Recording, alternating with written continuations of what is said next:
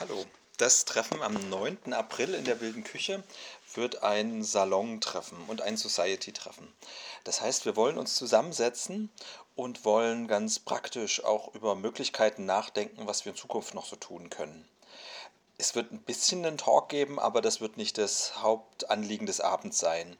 Ich werde ein bisschen was über die Societies erzählen, auch über Psychedelic Societies in anderen Ländern und über die Situation, die wir gerade in Deutschland haben, was wir jetzt erreicht haben schon, die Society wieder zu organisieren und wo wir noch so hinwollen.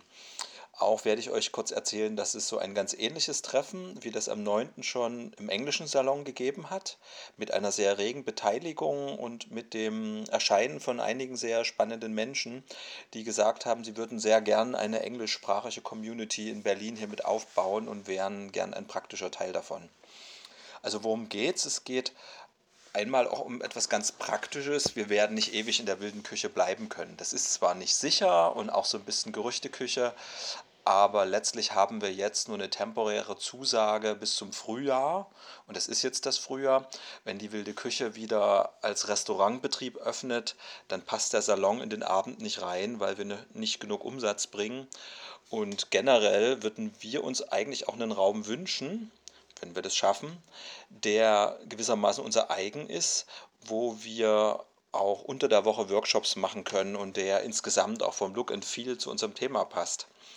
Das ist gar nicht so illusorisch oder utopisch weit weg, weil es gab schon mal für ein halben Jahr, für ein halbes Jahr so einen Raum. Es gab schon mal den Kali Bookshop.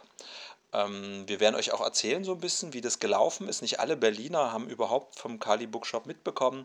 Das war ein Projekt auch von der englischsprachigen Community in Berlin gestartet, wo es Workshop gab, Vorträge, eben ein Bücherladen, wie der Name sagt, und Tee, gemeinsames Beisammensein, sozusagen ein, Platt, ein Platz, ein Ort von der Psychedelic Community in Berlin.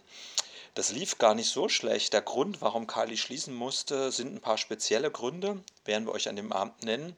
Aber es spricht auch nichts dagegen, das wieder zu versuchen. Und um diese Gedanken mal so ein bisschen gemeinsam laut zu denken, dazu ist der Abend am 9. da. Also wenn dir das Miteinander wichtig ist, wenn dir der Salon wichtig ist, wenn du dich auch schon so ein bisschen als Teil davon fühlst oder einfach denkst, ich komme mal vorbei, um zu schauen, ob ich da irgendwo mittun kann. Ich denke, Berlin hat das Potenzial, eine wirklich sehr lebendige, schöne, ähm, miteinander im Kontakt seiende Psychedelic Community zu bilden, wenn wir dann erstmal einen Kristallisationspunkt haben. Ja, wenn wir immer nur Talks machen, haben wir zwar eine gewisse Aufmerksamkeit, wir können Informationen streuen, aber es ist noch nicht wirklich ein Ort, der verbindet und wo Menschen sich treffen.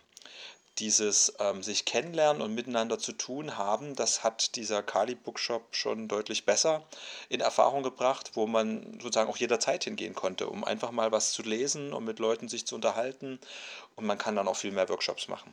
Also wenn dich diese Vision interessiert, wenn du da irgendwie Teil davon sein möchtest oder vielleicht erstmal nur neugierig bist, was jetzt eigentlich die Psychedelic Society Germany ist und was das mit dem ähm, eigenen Space in Berlin auf sich hat, dann bist du eingeladen, am Dienstag, dem 9. April um 19.30 Uhr in die Wilde Küche zu kommen am Spreewaldplatz.